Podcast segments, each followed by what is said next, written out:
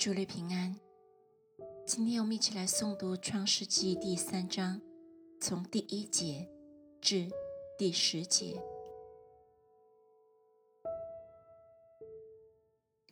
耶和华神所造的，唯有蛇比田野一切的活物更狡猾。蛇对女人说：“神岂是真说，不许你们吃园中？”所有树上的果子吗？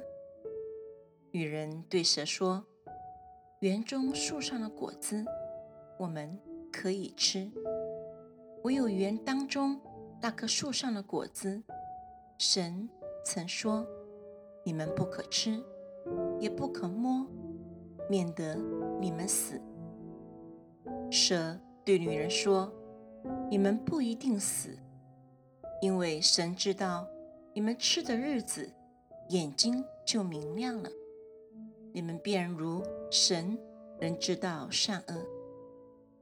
于是，女人见那棵树的果子好做食物，也悦人的眼目，且是可喜爱的，能使人有智慧，就摘下果子来吃了，又给她丈夫，她丈夫。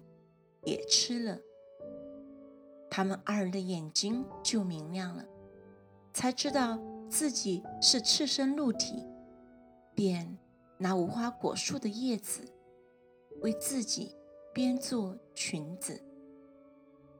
天起了凉风，耶和华神在园中行走，那人和他妻子听见神的声音。就藏在园里的树木中，躲避耶和华神的面。耶和华神呼唤那人，对他说：“你在哪里？”